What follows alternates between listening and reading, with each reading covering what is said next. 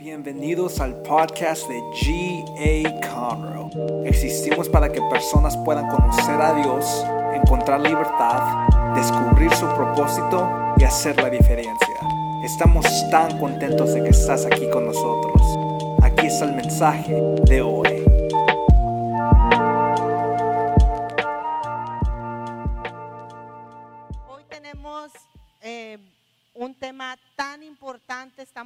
Cerrando la serie del libro de Daniel, un libro maravilloso que ha hablado a nuestra vida, pero yo quiero decirle que el libro de Daniel es un libro profético.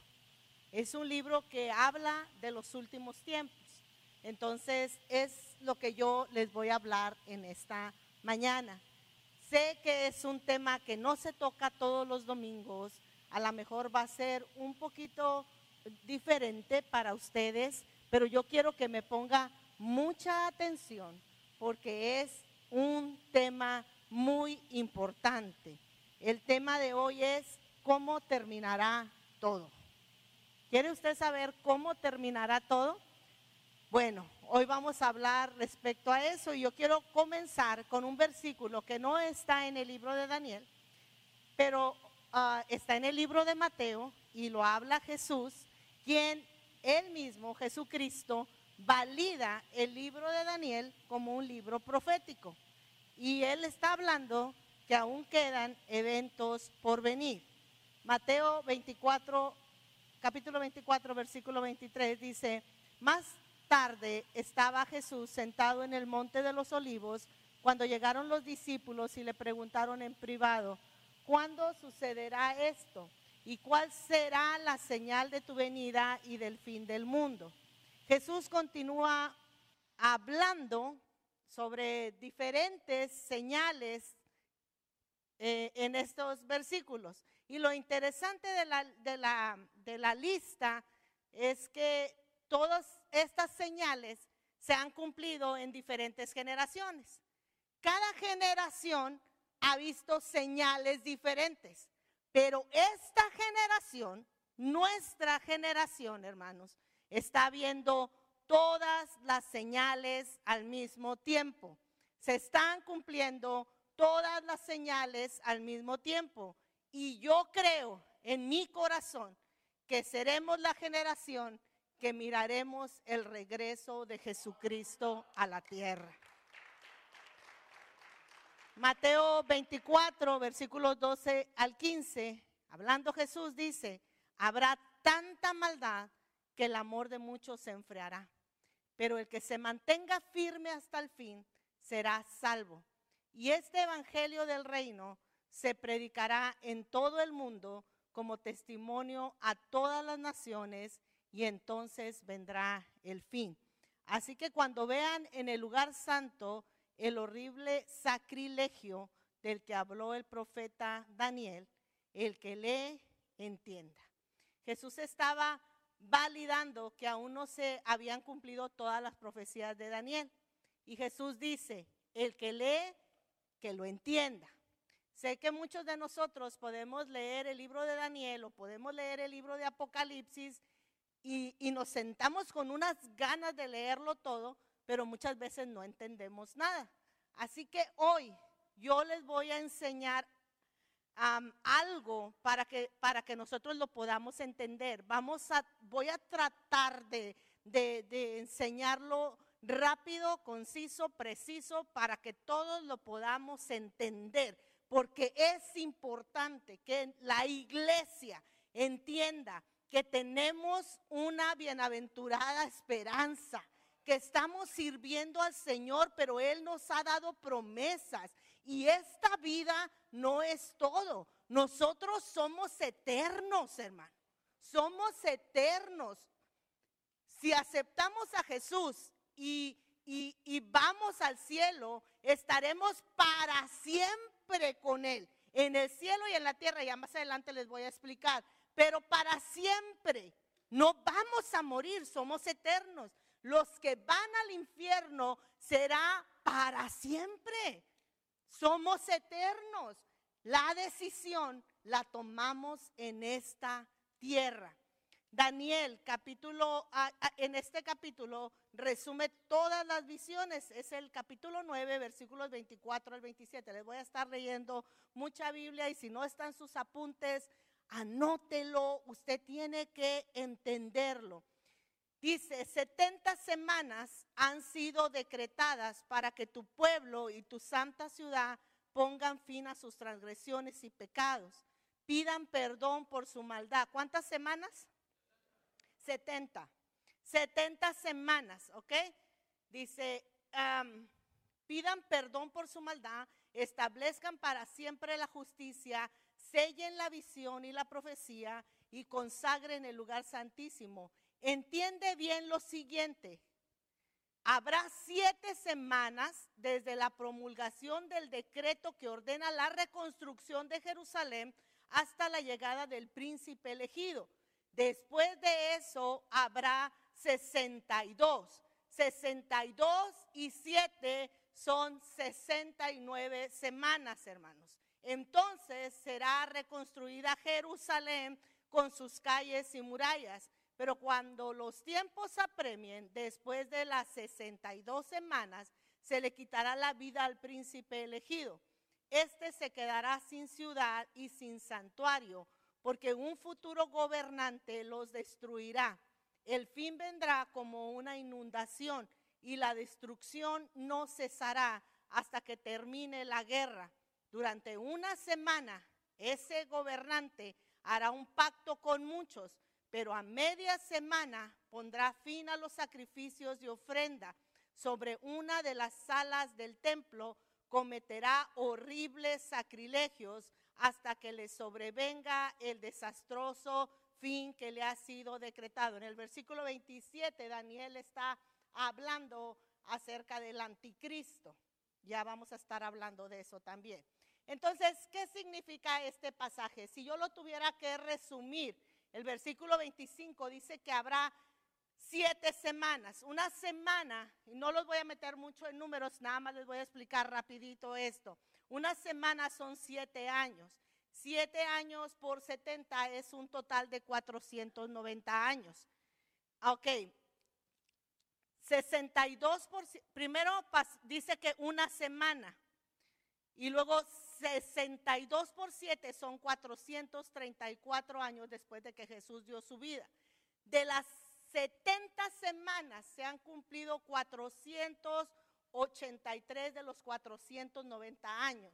Estamos viviendo en la semana última, la última semana, la, la última semana de las 70 semanas. Y solamente falta esta semana de las profecías por cumplirse de lo que Dios le habló a Daniel. Esta es la generación que mirará el regreso de Jesús. Para mí esa es la parte más importante, hermanos, porque Jesús, Daniel, Pedro, Pablo hablaron de eso. Y en el, libro de Apocalipsis, Juan, en todo el libro de Apocalipsis, se centra en los últimos siete años de la tierra. Y bueno, Dios es un Dios de tiempos. Dios no es como usted y como yo que nos sacamos las cartas de la mano, si no nos sale una cosa, aventamos una carta y decimos, no, mira, mejor así. No, no, no. Dios desde el principio tiene los tiempos preparados. Y si Él dijo que se va a cumplir de esa manera, es porque se va a cumplir de esa manera. Los tiempos de Dios son perfectos y la iglesia está mirando los últimos tiempos. La Biblia dice, Hechos 17, 26, y de una sangre ha hecho todo el linaje de los hombres para que habiten sobre toda la faz de la tierra. Pero dice, les ha prefijado el orden de los tiempos y los límites de su habitación. Prefijado. Yo quiero que ponga atención en esta palabra. Dios desde el principio prefijó el orden de los tiempos. Estamos viviendo en el último tiempo, iglesia. Y si nosotros no nos despertamos, si nosotros no entendemos el mensaje de la palabra para nuestra vida, hermano, nos quedaremos, nos quedaremos. Es importante que tú y yo pongamos atención a estos últimos tiempos. Por eso yo quiero que pongamos atención a los eventos que están por venir o que están por acontecer. Número uno, la era de la iglesia. Es la era que estamos viviendo, el tiempo que estamos viviendo. El capítulo 2 y 3 del libro de Apocalipsis nos habla, porque si te encanta estudiar de los últimos tiempos y tú no entiendes el libro de Apocalipsis, lee el capítulo 2 y el capítulo 3 y te vas a, dar cuenta que esos capítulos sí los vas a entender, porque el Señor pone esos capítulos para la iglesia, para los últimos tiempos, para que entendamos cómo, cómo dirigirnos, cómo comportarnos, qué hacer, cómo dirigir nuestra vida. El capítulo 2 y 3 de Apocalipsis son muy fáciles de entender porque es lo que Dios quiere para nosotros. Este es el tiempo de la gracia, este es el tiempo del perdón, este es el tiempo de la misericordia de Dios, este es el tiempo en el que el Espíritu Santo se está moviendo en medio de nosotros. Es cuando vemos la bondad de Dios en la tierra de los vivientes. Es que podemos gozar de su misericordia. Pero después de esta era de la iglesia, Después de esto que estamos viviendo, esto no es para siempre. Viene lo que es el rapto de la iglesia. Cristo viene por nosotros. Cristo viene a levantar a su pueblo. Primera de Tesalonicenses, capítulo 4, versículo 16. Pues el Señor mismo descenderá del cielo con un grito de mando, con voz de arcángel y con el llamado de trompeta de Dios. Primero los creyentes que hayan muerto se levantarán de sus tumbas. Luego, junto con ellos, nosotros, los que aún sigamos vivos sobre la tierra, seremos arrebatados en las nubes para encontrarnos con el Señor en el aire. Entonces estaremos con el Señor para siempre.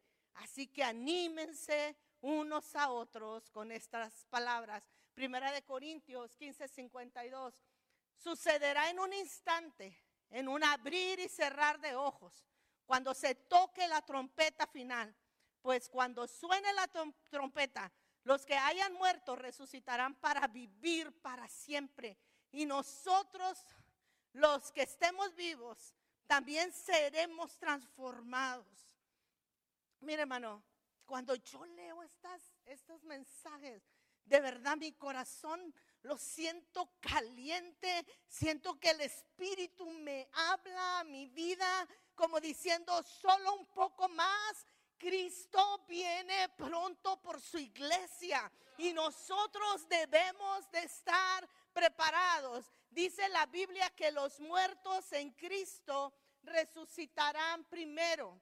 Los que murieron antes que nosotros van a resucitar. Y a lo mejor usted ha oído que en un funeral el, pastor, el ministro dice, está en la presencia del Señor. Y podemos ponernos a pensar, ¿cómo puede ser que está en la presencia del Señor si la Biblia dice que cuando Cristo venga, los muertos en Cristo resucitarán? Pero acuérdese que usted y yo somos espíritu, alma y cuerpo. El alma y el espíritu se van al Señor tan pronto nosotros morimos, pero el cuerpo se queda y resucitará glorificado cuando Cristo vuelva por su pueblo. La Biblia dice que los muertos en Cristo resucitarán primero, se van a levantar. Luego nosotros, los que hayamos quedado, si todavía no morimos, nos levantaremos y nos vamos a encontrar con el Señor en el aire, en el aire. Ponga bien e, atención a esto, porque el Señor no viene a la tierra, sino que nosotros lo encontramos en el aire. Y luego el, capítulo 1, perdón, el capítulo 4, versículo 1 del libro de Apocalipsis dice, después de esto, después de esto, después de qué? Después del mensaje que el Señor le da a la iglesia.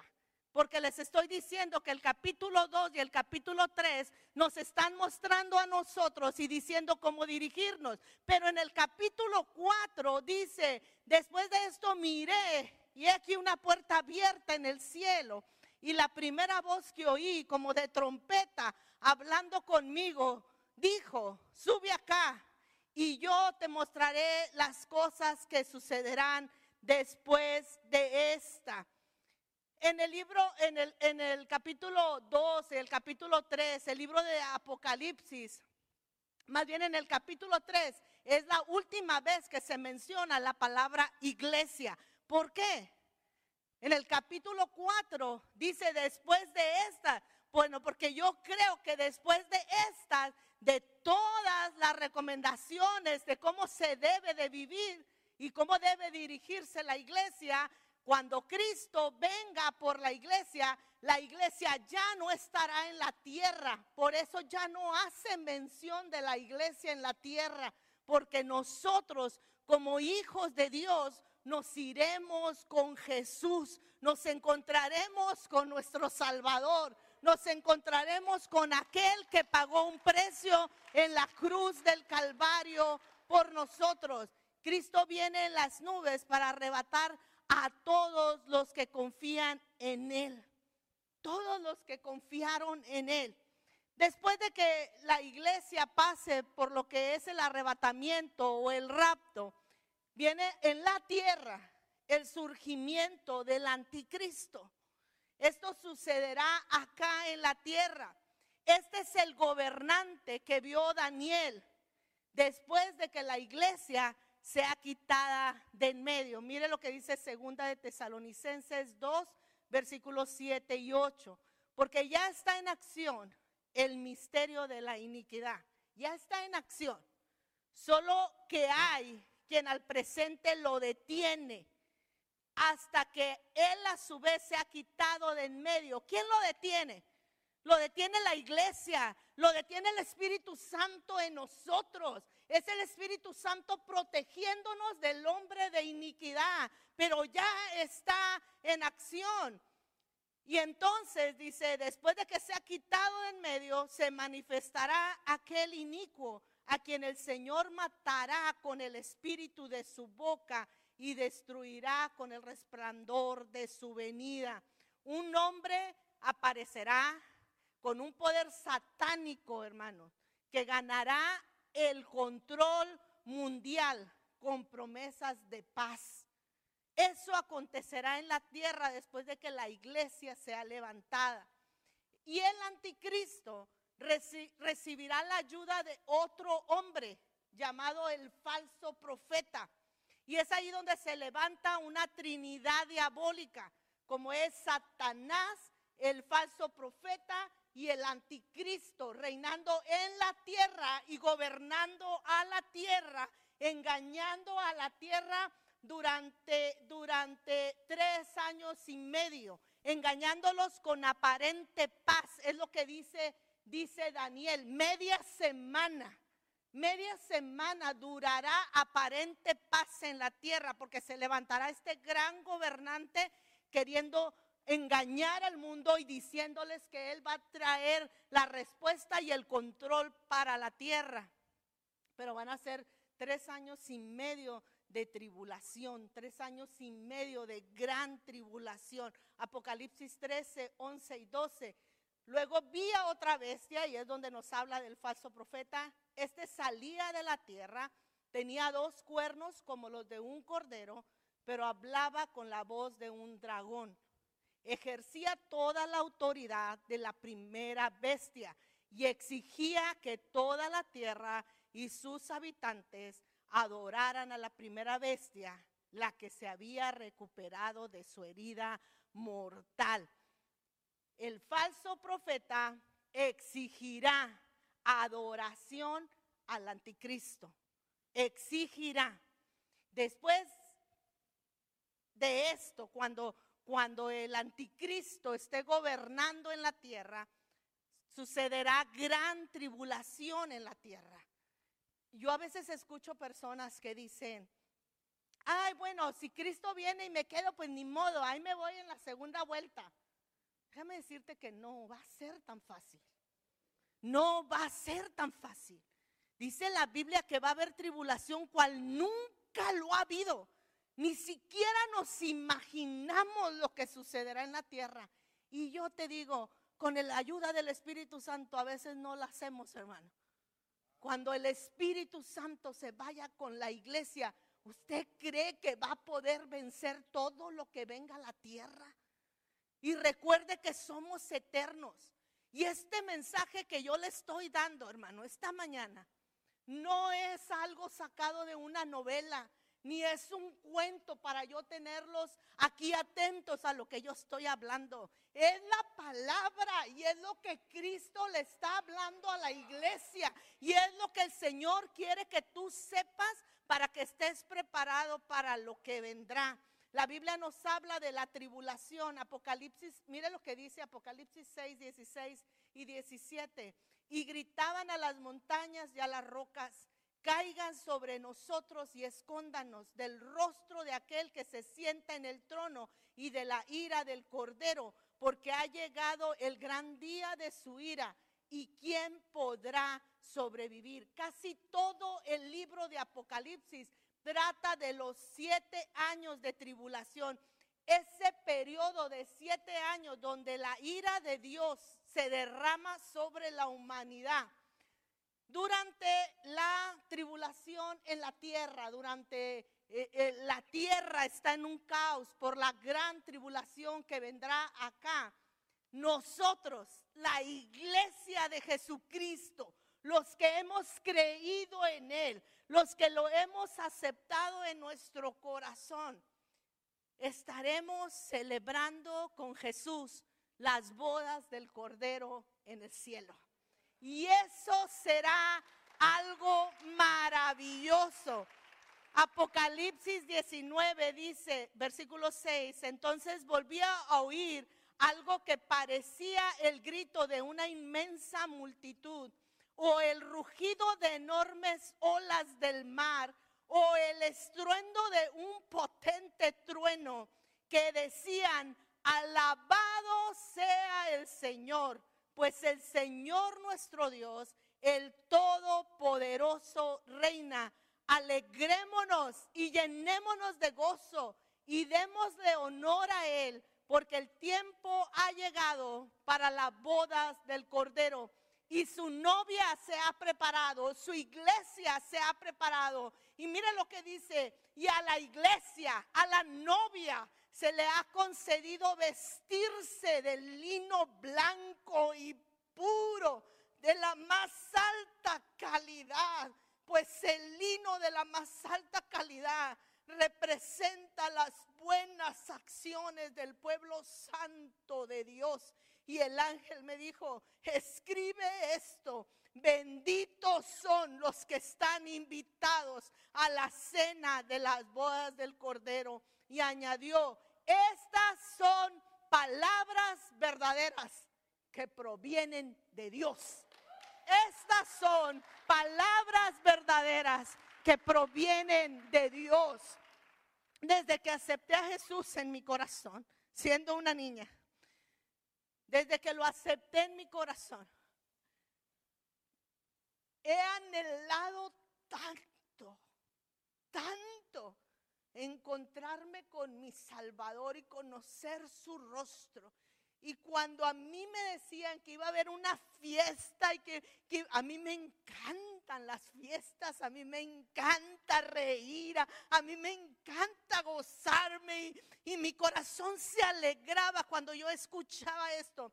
Y cuando yo leo este estos versículos, de verdad me encanta saber, hermanos, cuando está diciendo que se nos ha concedido como iglesia vestirnos de lino blanco y puro de la más alta calidad. Y dice, pues el lino de la más alta calidad representa las buenas acciones del pueblo santo de Dios. Dios quiere la santidad. Mientras en la tierra se vive la gran tribulación, en el cielo nosotros los redimidos vamos a festejar habrá celebración porque el amado se reencuentra con su novia, la iglesia. Y qué maravilloso va a ser cuando el Espíritu Santo nos entregue con el amado Jesucristo y le diga, los guardé del mundo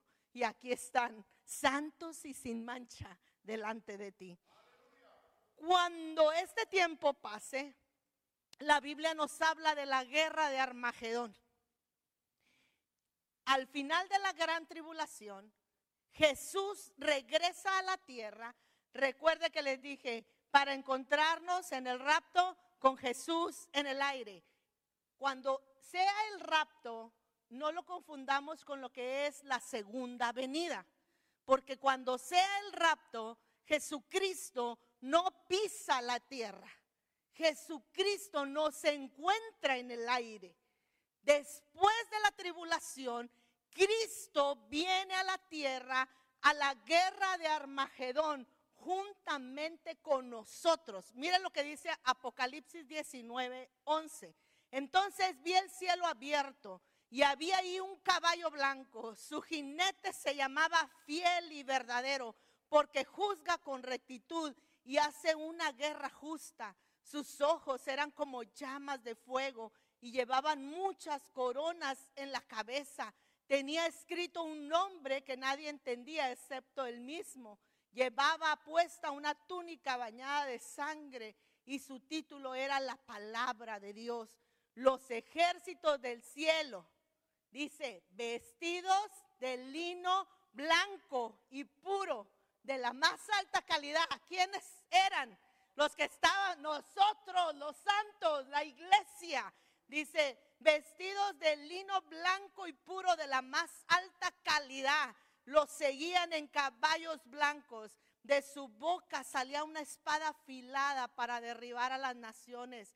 Él las gobernará con vara de hierro y desatará el furor de la ira del Dios Todopoderoso, como el jugo que corre del lagar. En la túnica, a la altura del muslo, estaba escrito el título Rey de todos los reyes y Señor de todos los señores.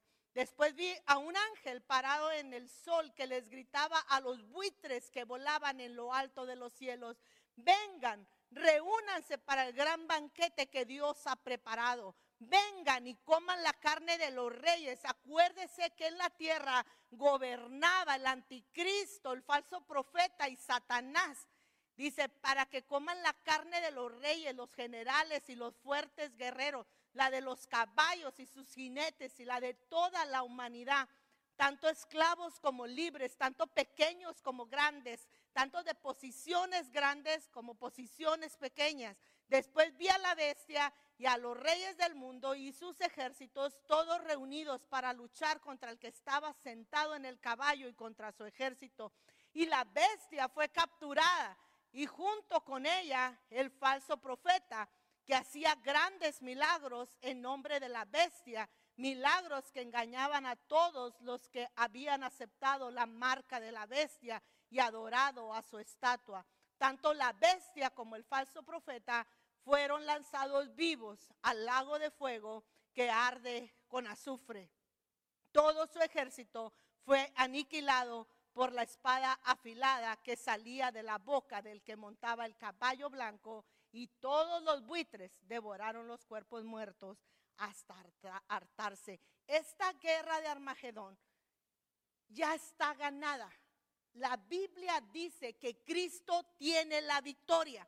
Destruye al anticristo, destruye al falso profeta y el diablo es atado por mil años.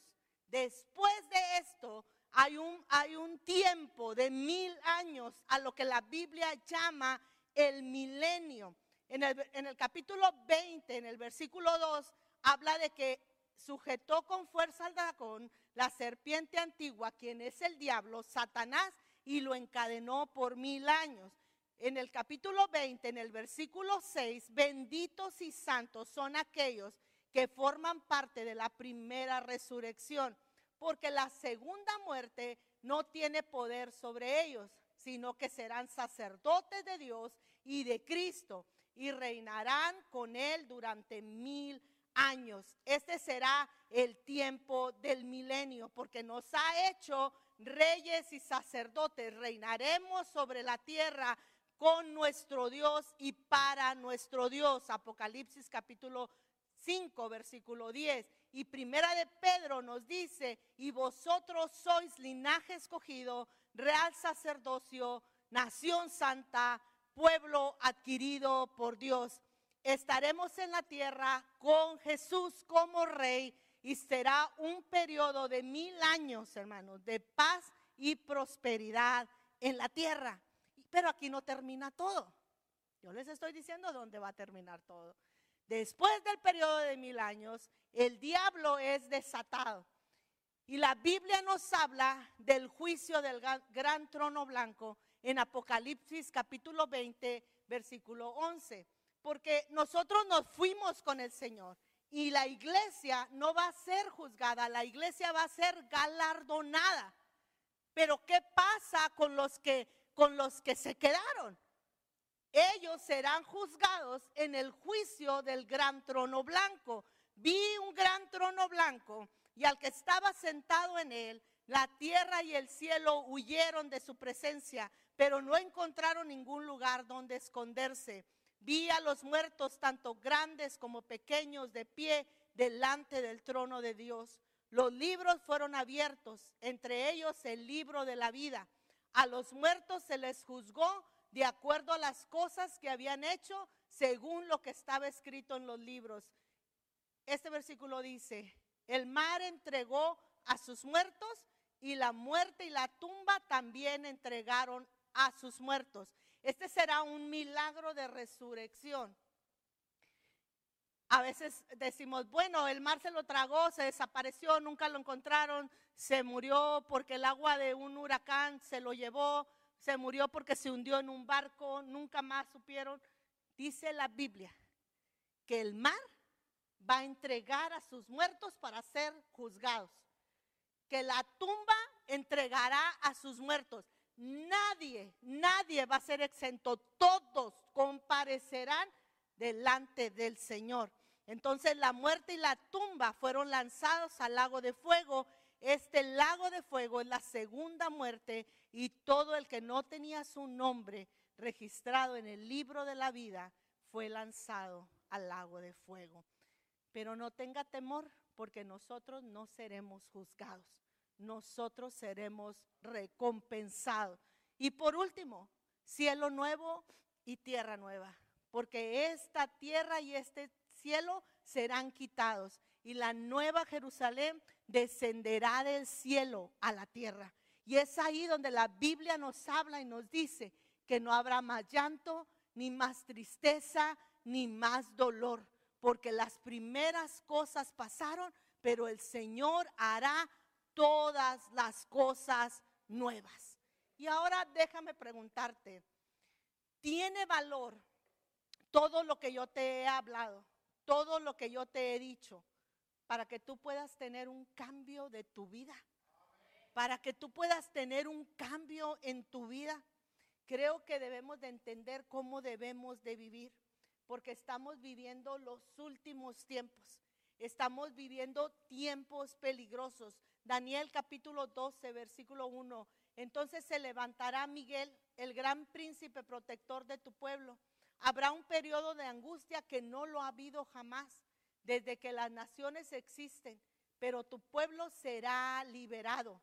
Todos los que estén inscritos en el libro y del polvo de la tierra se levantarán, las multitudes de los que duermen, algunos de ellos para vivir por siempre pero otros para quedar en la vergüenza y en la confusión perpetua. Daniel capítulo 12, versículo 8. Aunque escuché lo que dijo ese hombre, no pude entenderlo. Así que le pregunté, Señor, ¿en qué va a parar todo esto? Y él me respondió, sigue adelante Daniel, que estas cosas se mantendrán selladas y en secreto hasta que llegue la hora final. Muchos serán purificados y perfeccionados y quedarán limpios pero los malvados seguirán en su maldad. Ninguno de ellos entenderá nada, pero los sabios lo entenderán todo. A partir del momento en que se suspenda el sacrificio diario y se imponga el horrible sacrilegio, transcurrirán 1290 días. Dichoso el que espere a que hayan transcurrido 1335 días. Pero tú persevera hasta el fin y descansa, que al final de los tiempos te levantarás para recibir tu recompensa. Mira, hermano, si a lo largo de este mensaje tú estás pensando que ya se calle la pastora porque eso me da miedo, que ya se calle porque yo no quiero ni pensar que, esto se va a terminar, o estás pensando eso es mentira, nunca va a pasar. Déjame decirte que este no es el, el propósito de esta enseñanza, porque esto te está diciendo que no estás del lado ganador. Si yo te estoy hablando esta palabra, es para que tú tengas gozo en tu corazón, que Cristo viene pronto por nosotros y que tiene promesas de bien para nuestra vida que somos un pueblo privilegiado, hermano, porque Dios no nos dejó en el, en el, olvido, tiene prefijados los tiempos para nosotros, tiene planes de bien para nuestra vida. Esta vida no lo es todo. No estés pensando en, que en, en, en esta vida solamente, eres eterno, eres eterno y tienes que pensar en la eternidad necesitamos estar en el mundo sin ser del mundo y pensar que solamente somos peregrinos, somos extranjeros. Sigue a Dios y no sigas esta cultura. Busca a Dios con todo tu corazón. No te amoldes, no te acoples a lo que este mundo te está ofreciendo. Porque el diablo es mentiroso. Te va a engañar por un tiempo. El miércoles yo les decía en, mi, en el grupo que está en mi casa, el diablo es tan mentiroso que te pone todo tan bonito, te pone un paisaje tan maravilloso, pero al final te deja en vergüenza porque el diablo trabaja de esa manera. Te va a dejar en vergüenza y te va a dejar caer el sueño que Él te iluminó. Pero Dios cumple sus planes. Dios es verdadero. Así que Dios no cambia. No te dejes cambiar por la cultura está listo para el regreso de Cristo. Y por último, no pierdas tu tiempo. Hay mucha gente que necesita escuchar el mensaje de Dios. No necesitas saber tanto. Cuéntale lo que Cristo ha hecho por ti. Y te pido un favor, papá, mamá. Llévate a tus hijos al cielo. Llévate a tus hijos al cielo. Si Cristo te ha dado esa responsabilidad, si Dios te ha dado esa responsabilidad, lucha muy fuerte porque tus hijos no se queden. Será terrible lo que sucederá en esta tierra, pero si nos vamos con Cristo, hermano, será algo tan maravilloso gozar de su amor y gozar de su presencia. Esta vida no lo es todo. Tenemos un futuro brillante en el Señor. Todas estas cosas están por suceder. Estamos viviendo la última semana de las 70 semanas de Daniel. Esta es la última semana. Seremos la generación que mirará el regreso de Jesús. Así que en esta hora yo te invito a que te pongas de pie.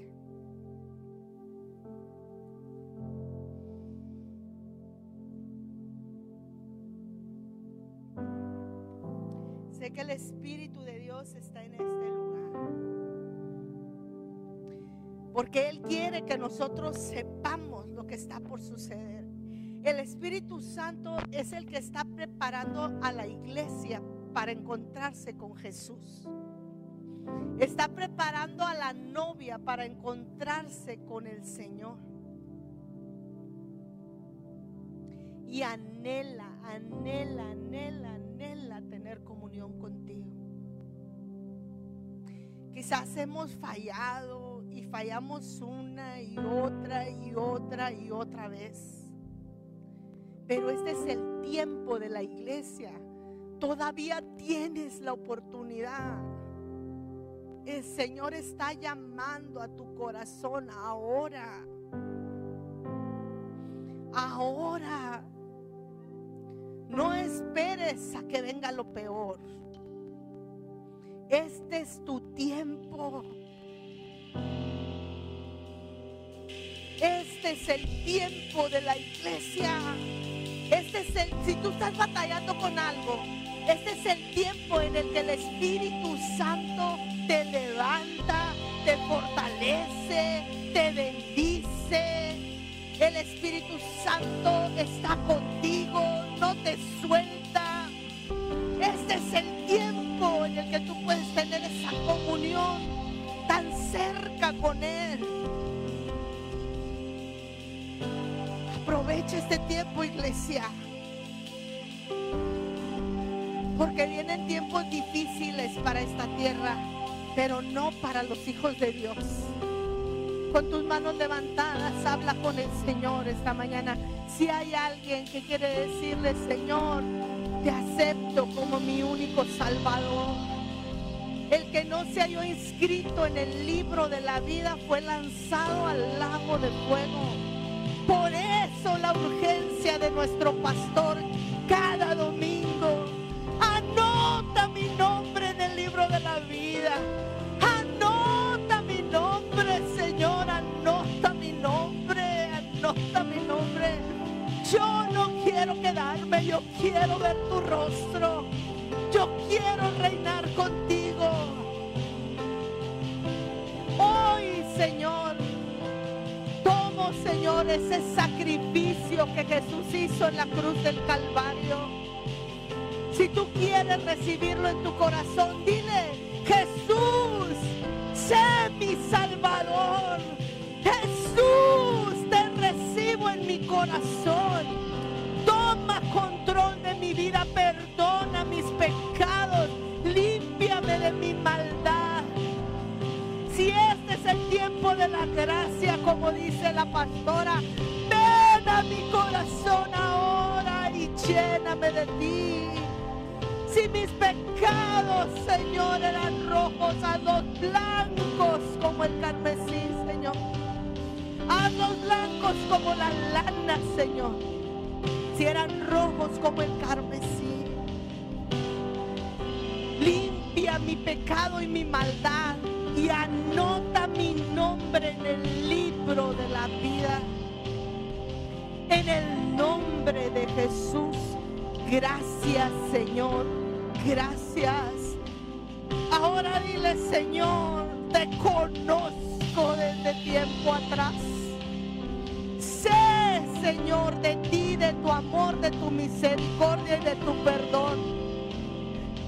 Quiero pedirte que me ayudes, que me restaures, que me levantes, que me fortalezcas. Si este es el tiempo, Espíritu Santo, en el que yo puedo recibir tu ayuda, hoy, hoy yo abro mi corazón para que tú me levantes y me des una nueva oportunidad, Señor. Ayúdame para que mi familia completa nos vayamos contigo. Ayúdame para un día ver tu rostro. Quiero decirte que te amo con todo mi corazón, Señor. Si tú te estás guardando, si tú eres una de las personas que estás luchando, que estás avanzando en esta, en esta mañana, dile, Señor, te amo, eres todo para mí. No hay nadie como tú. Te amo, has prendido conocí y he guardado mi vida del mal. Sígueme ayudando, Señor. Sígueme guardando. Un día quiero ver tu rostro. No hay cosa que desee más que mirarte cara a cara, de llegar al cielo, Señor, y poder conocer tu hermosura y tu santidad. Poder admirar tu belleza, Señor. Gracias, gracias por esta palabra. Gra- Gracias por alertarnos. Gracias Dios por hablar a nuestra vida. En el nombre de Jesús te adoramos por siempre. Amén y amén. Muchas gracias por escuchar. Para escuchar más de esos mensajes, asegúrate de seguir nuestra página. Y si te gustó lo que recibiste, asegúrate de compartir este mensaje con uno de tus amigos. Para conectarte con nosotros, síguenos en Instagram at GA. Amamos y sabemos que lo mejor está por venir.